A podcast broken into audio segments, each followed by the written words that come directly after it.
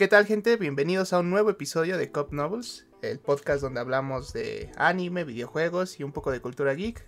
Como siempre me acompaña Oscar. Oli. Y un servidor, Mau. Eh, entonces, vamos a darle. A darle. ¿Qué pasó, Oscar? Cuéntanos. Cuéntanos qué pasó esta semana en el mundo del anime y videojuegos. Pues hubo varias cosas de las que les podemos platicar. Para empezar, por ejemplo, hay, anunciaron un nuevo juego de Worms, este jueguito de como player versus player, donde era como varios gusanitos y que se tenían que destruir y el que tuviera al final el que quedara de pie de los gusanitos ganaba con ambiente destructivo. Estaba muy divertido, la verdad recuerdo jugarlo mucho en las fiestas cuando ya estaba aburrido y solo me sentaba ahí con mi PSP. Recuerdo que era de los juegos que agarraba. Entonces ahora que vuela como en formato Battle Royale va a estar interesante a ver qué tal, qué tal sale. ¿Tú qué piensas? Sí, está bueno, yo también. Tú, tú sonaste muy rico, yo nunca tuve PSP. Yo lo jugaba. yo lo jugaba más chico, o sea, como yo creo que las primeras ediciones en la compu. Entonces, ah, entonces tenías compu, qué millonario. Sí, sí, privilegiado. de hecho, era en la compu en casa de mi abuela y ya y los primos este eran hacíamos equipos y pues ya cada quien se tenía que turnar, ¿no? Porque creo que fue de los primeros eh, juegos como que multiplayer, o sea, que no fueran solo de dos que jugué, o sea, que te permitía jugar hasta cuatro, creo, o sea, en ese tiempo Jugar con cuatro era impresionante. era este algo nuevo. Entonces, sí se ve, se ve interesante. De hecho, todavía, este, nada más para agregar, eh, tienen tiempo de, de, entrar a la beta. Se cierra. Mm. Se cierra las inscripciones el 15 de julio. Porque el 15 de julio, según yo, es el día donde vas a poder jugar la beta. Mm. O sea, cuando lancen la beta, ¿no? Sí, cuando se lance la beta, que la beta solo va a ser para PC.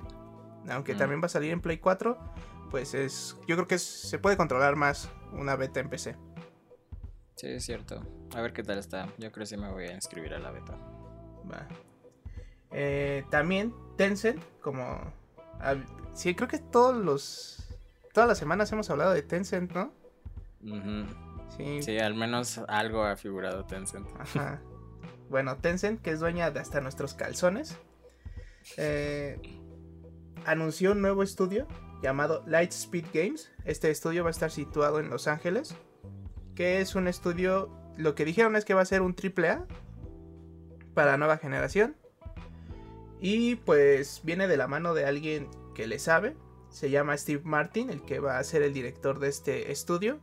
Y es alguien de Rockstar que participó en GTA V y en Red Dead Redemption 2.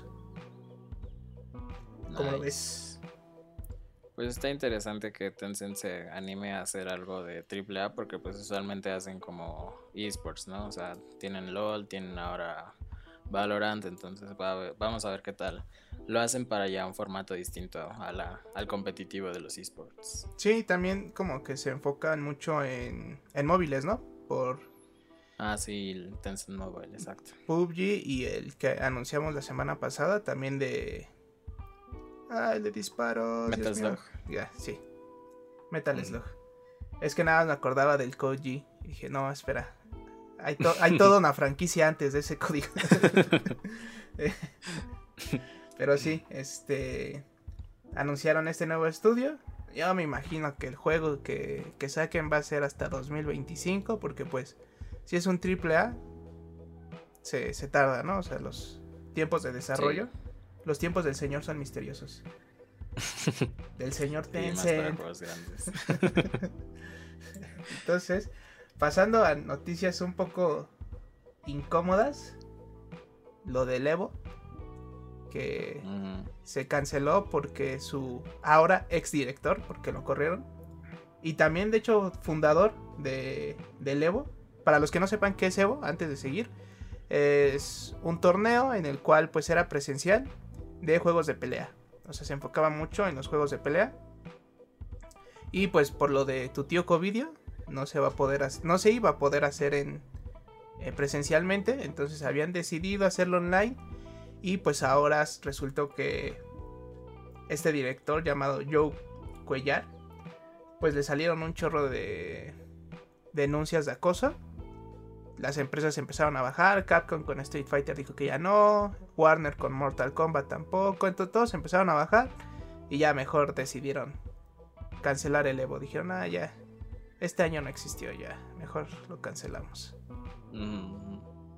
Sí, entonces, pues yo creo que fue la mejor opción. O sea, independientemente de, de que sí está mal, de todo, todos estos, este, cosas que le salieron al exdirector ahora.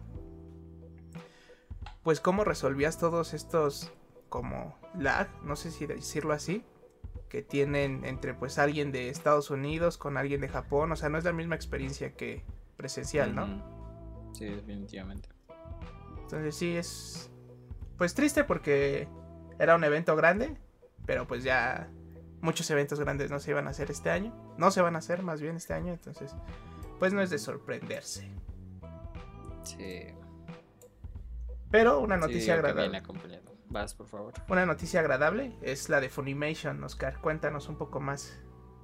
Ah, sí, Funimation por fin va a venir a Latinoamérica, empezando con México y con Brasil. Y se supone que van a em-, empezar en otoño. Aún no dan como muchos detalles sobre cómo va a ser esto, el catálogo, el precio que va a tener, etcétera. Pero pues ya es una ganancia que Funimation traiga como sus animes que son bastante populares, bastante grandes, de forma legal pues a un mercado que consume muchísimo anime como es Latinoamérica. Y pues empezando sobre todo con los países más grandes que son México y Brasil.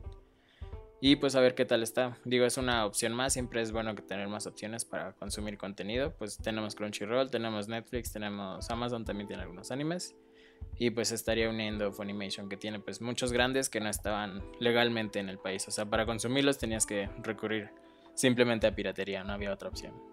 A la famosa pirateca. a la pirateca, exactamente. A la pirateca, sí, este, entonces ya el rumor, el rumor dice que llegarían en octubre con la llegada de la nueva temporada de Demon Slayer, algo así, escuché. Pero pues sí. Yo había escuchado de Shingeki no Kyojin que justo ellos lo van a traer legal a México y justo se va a transmitir a la par que en Japón. Uf. Estaría bueno para ya empezar a, a ver Shingeki porque yo no lo he visto. sí, exactamente. Sería una buena noticia. Y siguiendo sobre la misma línea de series, eh, Amazon Studios eh, anunció una nueva serie basada en la franquicia de Fallout. Que pues se suman a todas estas nuevas series que se van a hacer ah, de, de videojuegos. Por ejemplo, estaba The Witcher. Que, ¿Qué te pareció The Witcher en Netflix? ¿Sí la has visto?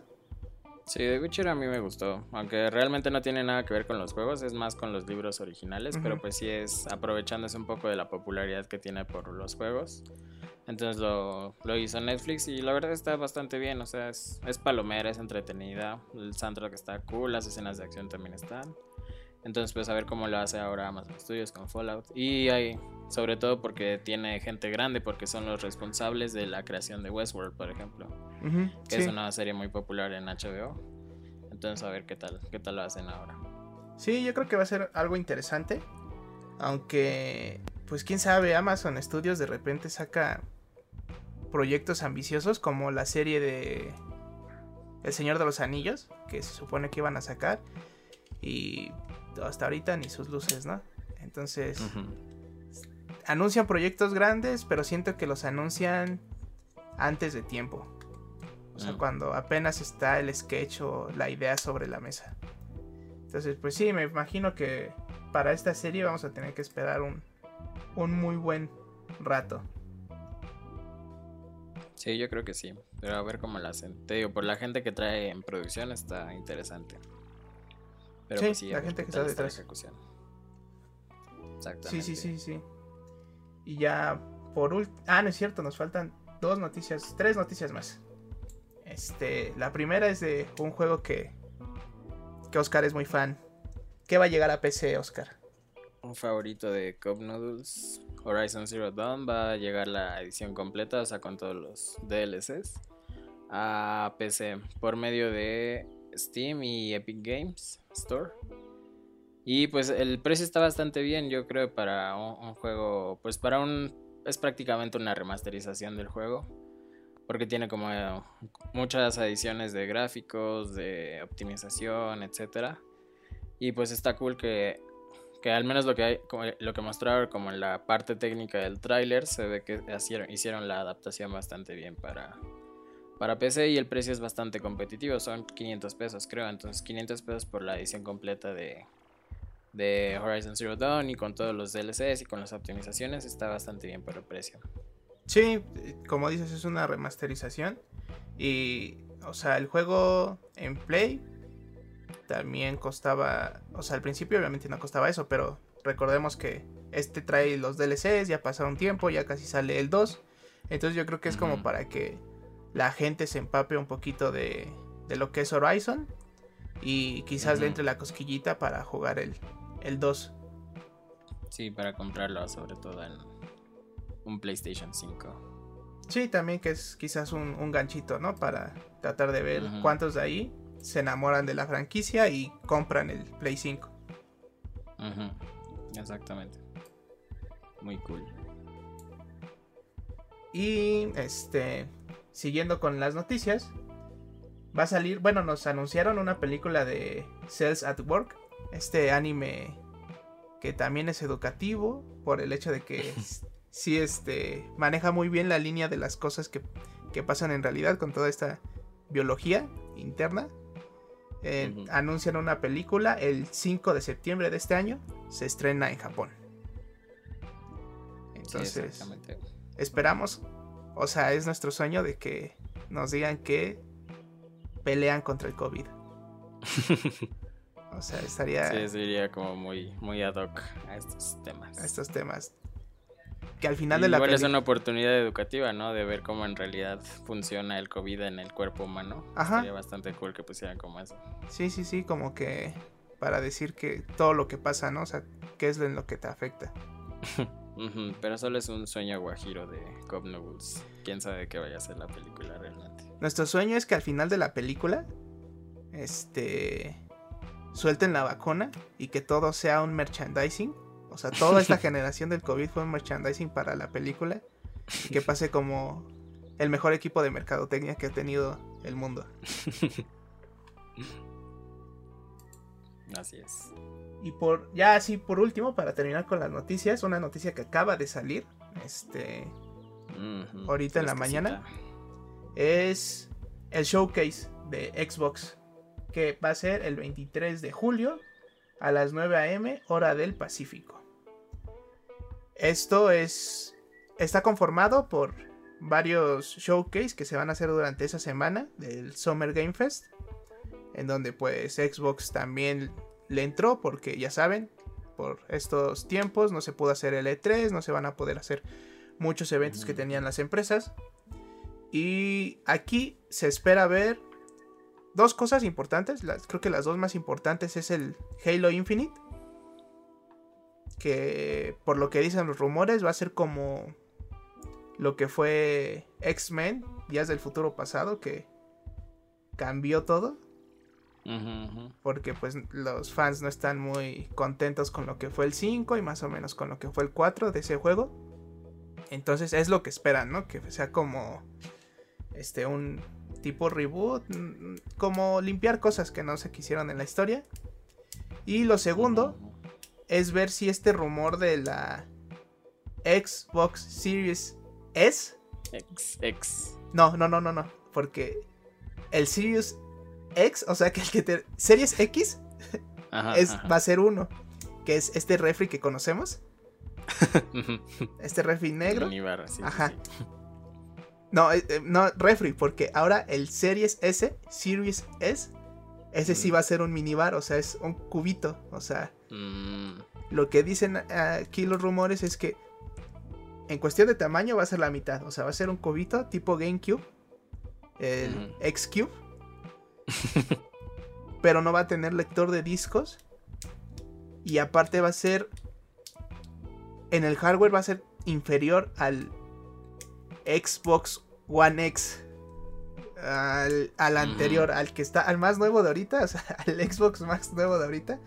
Sí, sí, sí. Este, esta serie S va a ser inferior en cuanto al hardware. Entonces, también dicen que costaría 250 dólares.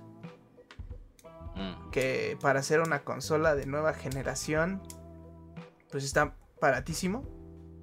Eh, o sea, comparado de los precios, ¿no? Porque obviamente 250 sí. dólares no es barato, este, pero comparado de los precios, este, pues sí es muchísimo más barato de lo que se tenía pensado.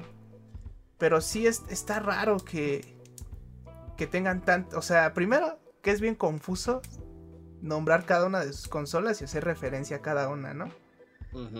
Después tener la Series X, la que termina con X.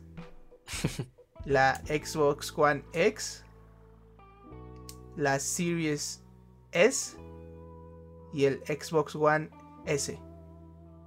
Que, o sea, por lo que dijeron, eh, eh, las consolas de esta generación todavía no las van a. Pues es obvio, ¿no? Todavía no las van a descontinuar. Pero tener cuatro SKUs en tiendas. Siento que va a estar complicado. O sea. Históricamente ya lo vimos con Sega. Que técnicamente eso fue lo que le lo llevó a la bancarrota por tener el Dreamcast, el Game Gear, el no sé qué. O sea, tenían como 4 o 5. La gente no sabía cuál comprar. Está, está muy raro. O sea, espero manejen bien la mercadotecnia porque sí. Sí está complicado. Por lo menos el nombre. Sí, los esquemas de nombre creo que es lo que más feo tiene Xbox ahorita. Sí. Porque es, es complicado. O sea, que va de Play 5 a Xbox Series X o Xbox Series S. ajá. O Xbox One X o Xbox One X Pro. O sea, simplemente en fonética. Si dices Xbox One Series X. Y si dices Xbox One Series S. O sea, solo es una. X de diferencia. O sea, está. Ay, no sé. O sea, ojalá y le salga bien. También, como habíamos dicho en lo de Play 5, quizás esas con- consolas con sin lector de disco no lleguen a Latinoamérica por cuestión de distribuidor y todo eso. Pero sí está, está raro, ¿no? O sea, como que. Ya veremos. 23 de julio a las 9 a.m. Estaremos. Hora del. Pacífico, Hora del 11 Pacífico. AM, hora de México. Va. Entonces, creo que esas fueron las noticias de la semana. ¿Tienes algo más que agregar, Oscar? ¿Algo que- ¿O nos pasamos No, al tema de la semana? Simón, vamos. Va, nos pasamos al tema de la semana. Entonces, banda, ya estamos en el tema de la semana.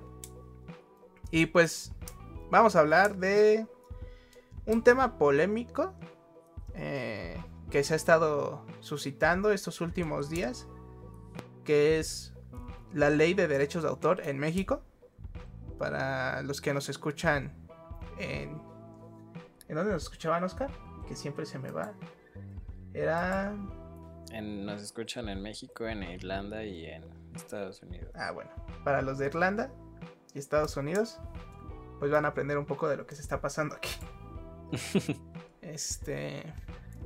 Pues, ¿qué dice esta? Bueno, primero, como para dar un poco de contexto, esta ley de derechos de autor es por el Tratado de México, Estados Unidos y Canadá, que ahora se llama TEMEC en español. El Temec O. Eh, y pues sí, o sea, en, en este tratado, pues una de las cosas era tratar, jeje, tratar esto de los derechos de autor. Pero pues tiene muchas complicaciones en cuestión de redacción. O sea, creo que es lo, lo más complicado. Y creo que también lo complicado es que la gente solo lee los titulares. Que, o Ajá. sea, no los culpo porque yo también hago eso a veces. Más bien, muchas veces hago eso. De nada más leer los titulares. Pero ahora sí como que nos dimos a la tarea de investigar un poquito más porque tampoco somos expertos. Este. Y cotorrear un poco de esto, ¿no? Eh, lo que dice esta ley es que sí está medio rara. Hay, hay algunas cosas que ya se desmintieron, como por ejemplo el ensamblaje de una compu. Este, como que estaban muy preocupados de que entonces ya no podré armar mi propia compu. ya no podré modificarla. A ver, aquí hay dos cosas. el ensamblaje completo de tu compu. O sea, si tú armas una compu desde cero, no es ilegal. Porque estás comprando productos originales, ¿no? La otra, lo que muchos decían es que si tú lo quieres hacer al pie de la, de la ley, o sea, de la letra, una de las cosas que, que podrías hacer, que se me hace un poquito exagerado, es, por ejemplo, yo compro una fuente Koblenz, ¿no? Y yo le hablo a Koblenz o al servicio al cliente. Oigan, voy a usar la fuente Koblenz para armar una PC. Y voy a usar esta fuente. Ah, sí, está. No hay problema. Ah, bueno, ahora voy a comprar una tarjeta madre de MSI. Ah, yo le hablo al servicio al cliente, ¿no? Oye, voy a ocupar tu tarjeta madre con esta fuente y con esta tarjeta gráfica, ¿no? Ah, sí, no hay problema. Ahora compro la tarjeta gráfica, no sé, dime el nombre de una de alguien que haga tarjetas gráficas, este Aurus. Aurus. Este, les llamo y les digo, oigan, voy a ocupar tal, tal, tal, tal. Y ellos me dicen, ah, ¿qué crees? No se puede. ¿Por qué? Ah, porque nosotros no tenemos deal con, con Koblenz. O sea, eso sí lo haces al pie de la letra, ¿no? O sea, podría pasar. También, para que algo te pase legalmente, tiene que haber alguien que denuncie. Entonces, pues, si tú haces tu, compu, no debe de haber ningún problema mientras todo sea, todos los componentes sean legales o oficiales, ¿no? No sea la copia de la fuente de Koblenz o algo así, ¿no? O sea, todo en forma. Eso no hay problema. La modificación a tu computadora, o sea, por ejemplo, si yo compro una lap de Lenovo, ahí sí está como en un área gris por el hecho de que muchas de las labs traen como otra ranura de RAM o en las especificaciones te dicen esta ranura le puedes quitar la RAM y ponerle otra, ¿no? Con hasta cierto hasta ciertas gigas o hasta ciertos este megahertz, ¿no? Que corra.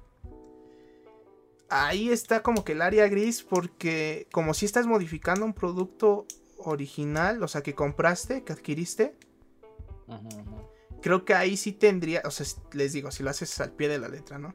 Ahí sí como que tendrías que llamar al servicio al cliente para ver que si haces eso no pierda la garantía. Y también leer como que tu garantía, ¿no? Así de qué pasa con esto. Otra de las cosas que pasaban es la reparación de equipos. Eh, la reparación de equipos, ahí sí ya... Por lo que yo leí en esta ley, que está en el diario oficial de la Federación Mexicana el primero de julio. Tú sí puedes reparar tu equipo con terceros, pero mientras las piezas sean originales, hasta donde yo entendí. Eso pues lo, lo podemos discutir ¿no? después, ¿no? Pero hasta donde entendimos, tú puedes reparar tus equipos mientras sean piezas originales. Eh, con terceros, ¿no? Si son, pero muchas veces pues no reparas con piezas originales, ¿no? O, es difícil encontrar.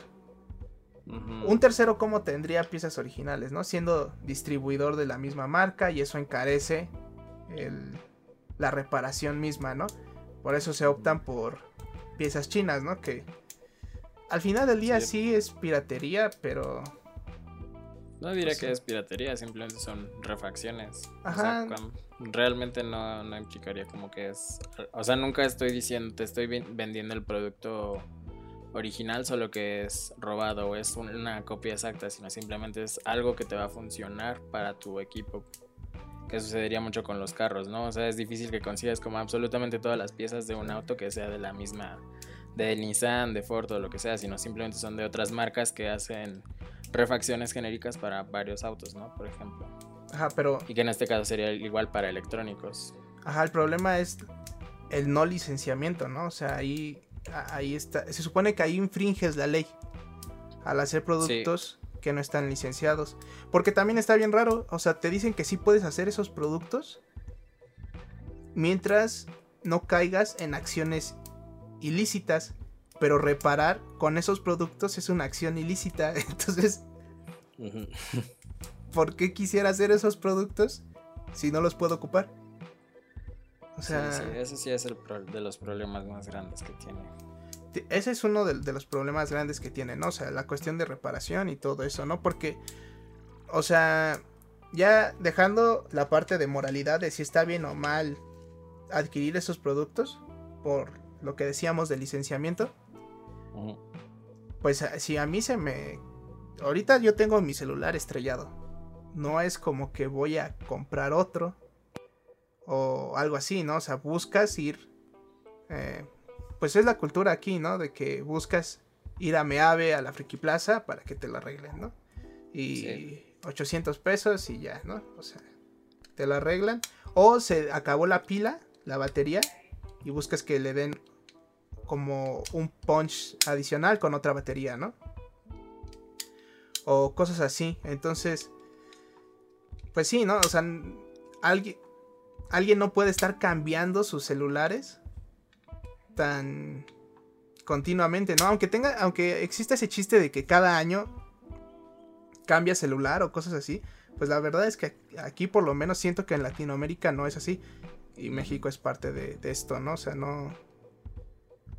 Es, demasiado privilegio cambiar tu celular cada, cada año, ¿no? O sea. Sí, las garantías de proveedor duran creo que máximo un año, ¿no? O a menos que tú pagues como que por cuatro o algo así. Pero pues si ya está fuera de tu garantía, tu proveedor no va a hacer nada para repararlo y tienes que justo recurrir a terceros. Y esa sería como la acción ilegal, ¿no? Con esta cosa. Sí, la recurrir a terceros con piezas no licenciadas o no originales, ¿no? Entonces, sí está está complicado esa parte.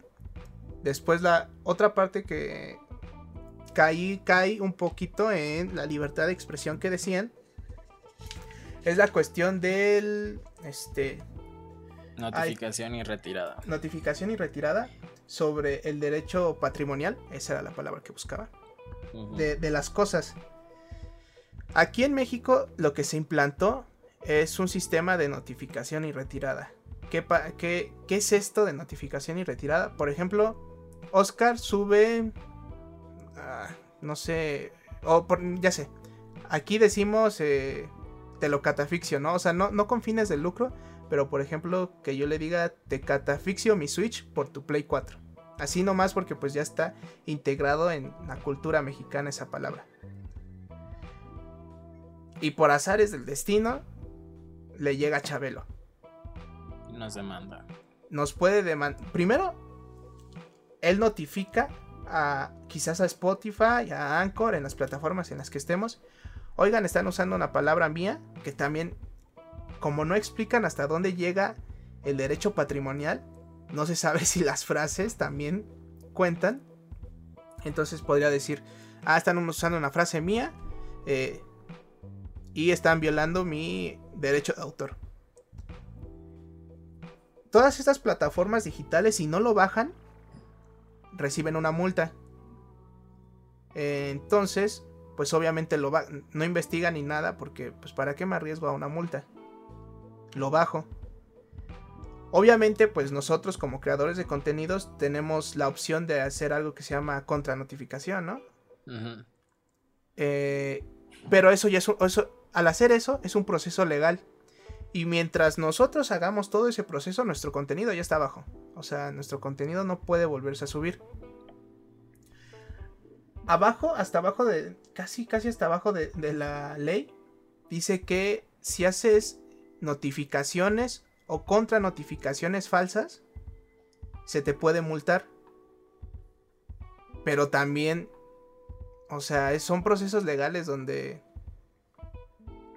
tienes que, o sea, no, no solo es, vas tú y dices, ¿no? Tienes que pagar un abogado, tienes que pagar ciertas cosas, un, proceso legal cuesta.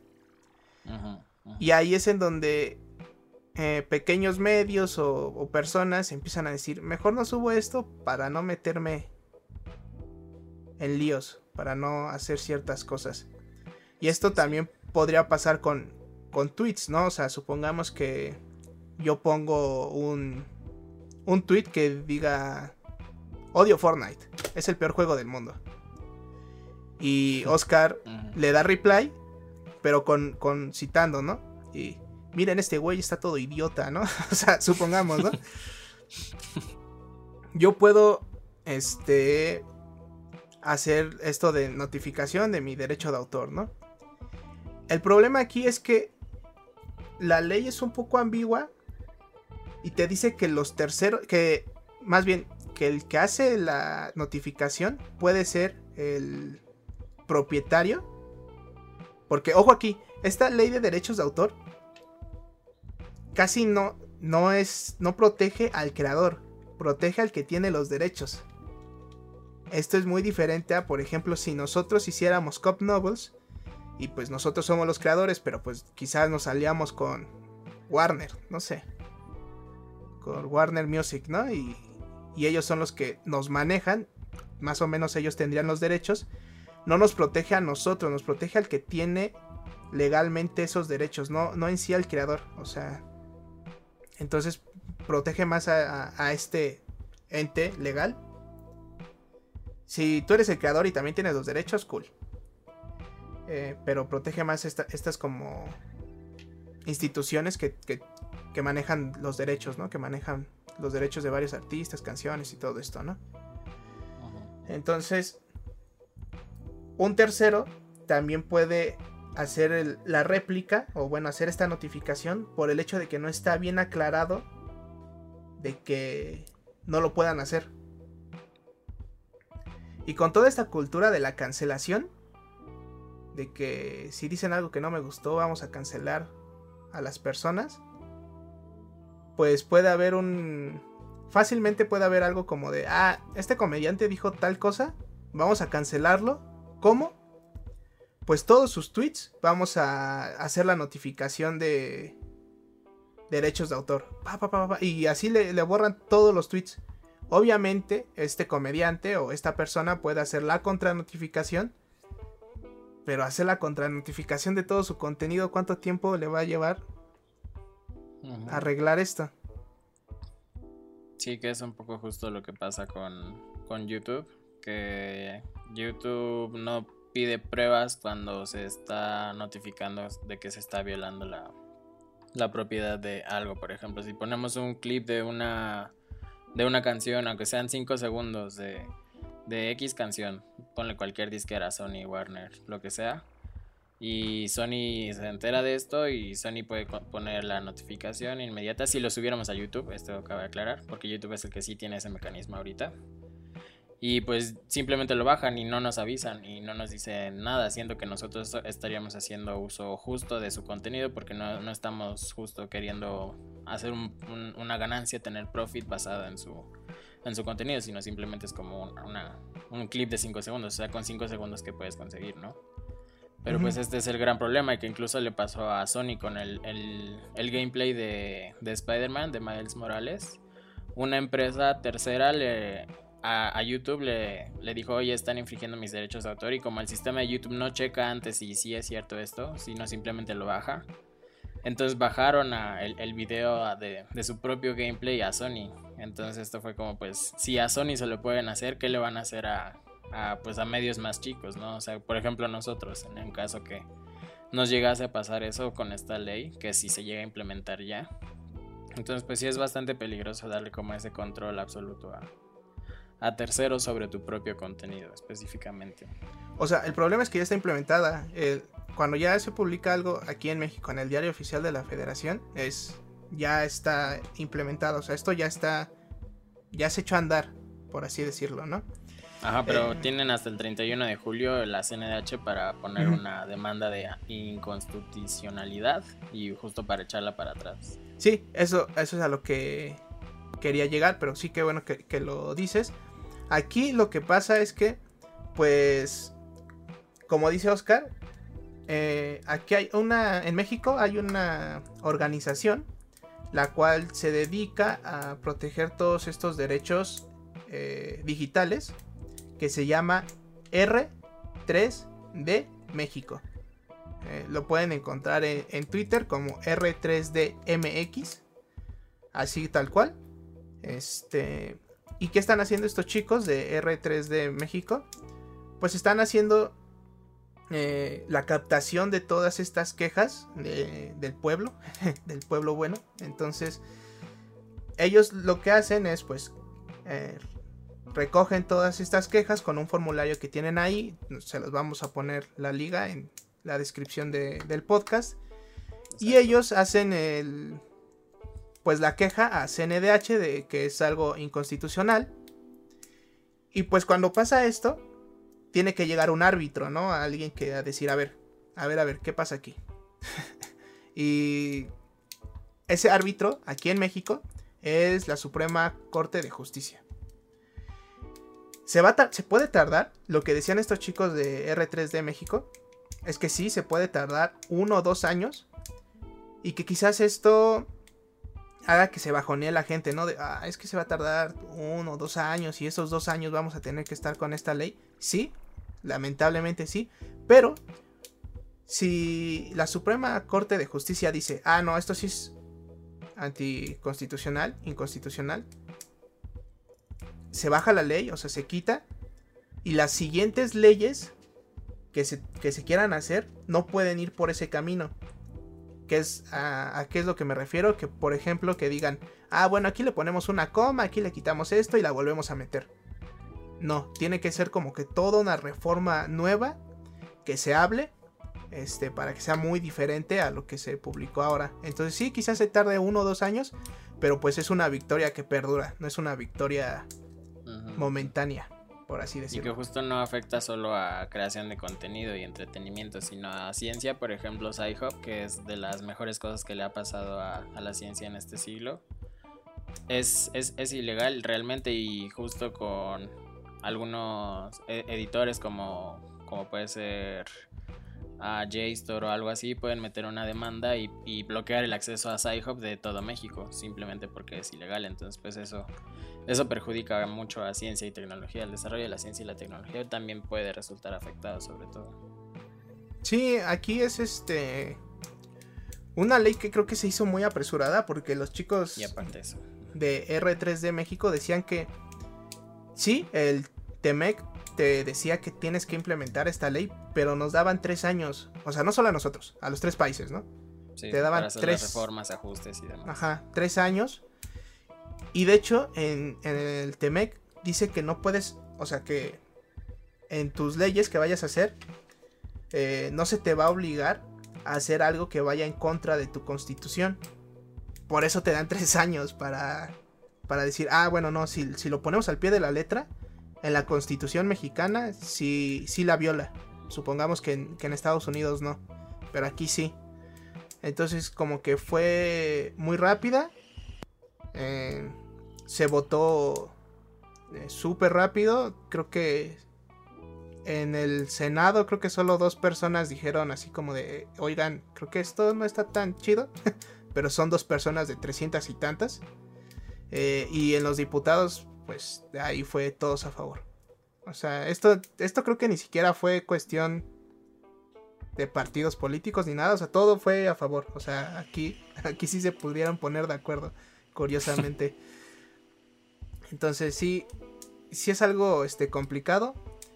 Porque también, ya nada más, creo que por último, para agregar, estos chicos de R3 de México decían que hay empresas que se dedican a limpiar tu nombre de manera digital. ¿Y cómo hacen esto? Supongamos que nosotros hacemos una reseña de el micrófono que estoy usando, ¿no? Del HyperX que estoy usando y por alguna razón ponemos una mala reseña. Entonces HyperX contrata a estas empresas de como limpieza de nombre digital. Lo que hacen estas empresas es que crean su propio blog, agarran tu mismo contenido, eh, hacen el script, lo suben a su plataforma con fecha anterior. Supongamos que nosotros lo subimos el 7 de julio. Ellos ponen que lo subieron el 6 de julio y hacen la notificación de derechos de autor.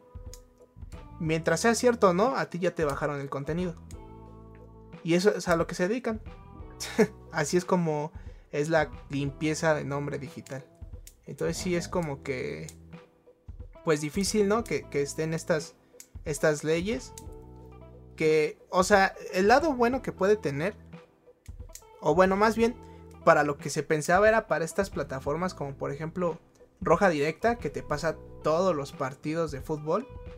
O sea, y pues tratan de, de, tener un flujo con los anuncios que pasan ahí, ¿no? Este, en roja directa, pues todos los, los, banners que tienen, pues sí se llevan lana, ¿no? O sea, esto sí es con fines de lucro. Ahora ahí sí, sí es, es, este robar contenido para tener ganancias, ¿no? De algo que pues no es tuyo. Ahí sí creo que está mal, ¿no? Eh, porque pues lo hacen. Si está bien o mal, ah. no nos vamos a meter. Pero sí, mejor eso, sí. O sea, es ilegal. Es uso inapropiado justo de propiedad intelectual de otras formas y donde tú estás sacando dinero de ello. Sí, sí, mejor hay que dejarlo así. Sí, tienes razón. O sea, es un uso inapropiado. Entonces, ah, está, está difícil. Eh, esta ley ya está en vigor, pero como dice Oscar, tienen 30 días para que, para que pase. O sea, 30 días después de que se aprobó. Se aprobó el primero de julio, tienen hasta el 31 de julio. Entonces, pues, como les decimos, les vamos a dejar las redes de estos chicos de R3 de México, que son los que están peleando más fuertemente por llevar atrás todo, toda esta reforma, toda esta ley. Y pues ya. ¿Algo más que quieras agregar, Oscar?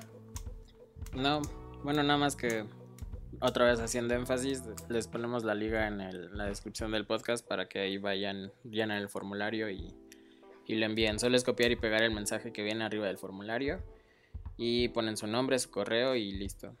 Ya les, le habrá notificado a la CNDH que les interesa esto y que es algo que se debe de hacer. Sí, sí, sí, porque entre más personas...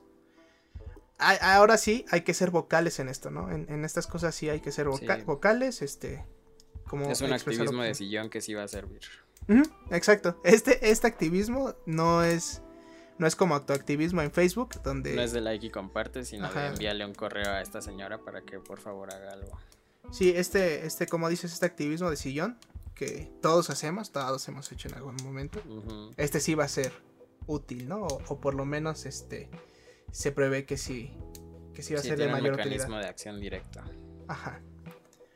Y bueno, gente, creo que ha sido todo por el tema de, la semana y nos pasamos a las recomendaciones. ¿Qué, tienes, Oscar? esta semana? Ah, ah bueno, yo empiezo. Ah, pues apenas terminé un anime. Está apenas. Bueno, ya se, se emitió como en, Netflix Japón a 14 episodios, pero apenas va a llegar a estos lados del mundo. creo que el 8 o 9 de julio, algo así. Y se llama Great Pretender. Está, está muy chido. Es un.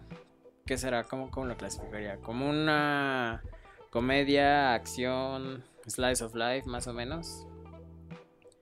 Y pues el, plot más o menos trata como de un grupo de, estafadores, pero que estafan a, gente que tiene mucho dinero y que usa este dinero como con fines malvados, ¿no? Entonces son como unos Robin Hoods que les roban el dinero a los ricos y se lo dan de nuevo a la gente que se aprovechó de estos ricos. Y, ya va, tratando como un poco del trasfondo de sus personajes, un poquito de plot twist por aquí por allá. Está, está muy chido, está muy entretenido. Recomendado. Cool. Great Pretender. Cool, cool, cool, cool. ¿Y tú, pues yo hoy les quiero recomendar también un anime que este creo que lo recomendé en el episodio perdido. Entonces, Este. En ese episodio perdido tuvimos invitados, estuvimos en el Estadio Azteca, ¿no? Se perdieron algo magistral. este. Pero este anime es. Se llama Overlord. Eh, soy malo con. En cuestión de catalogar cosas por género. Pero creo que es Isekai.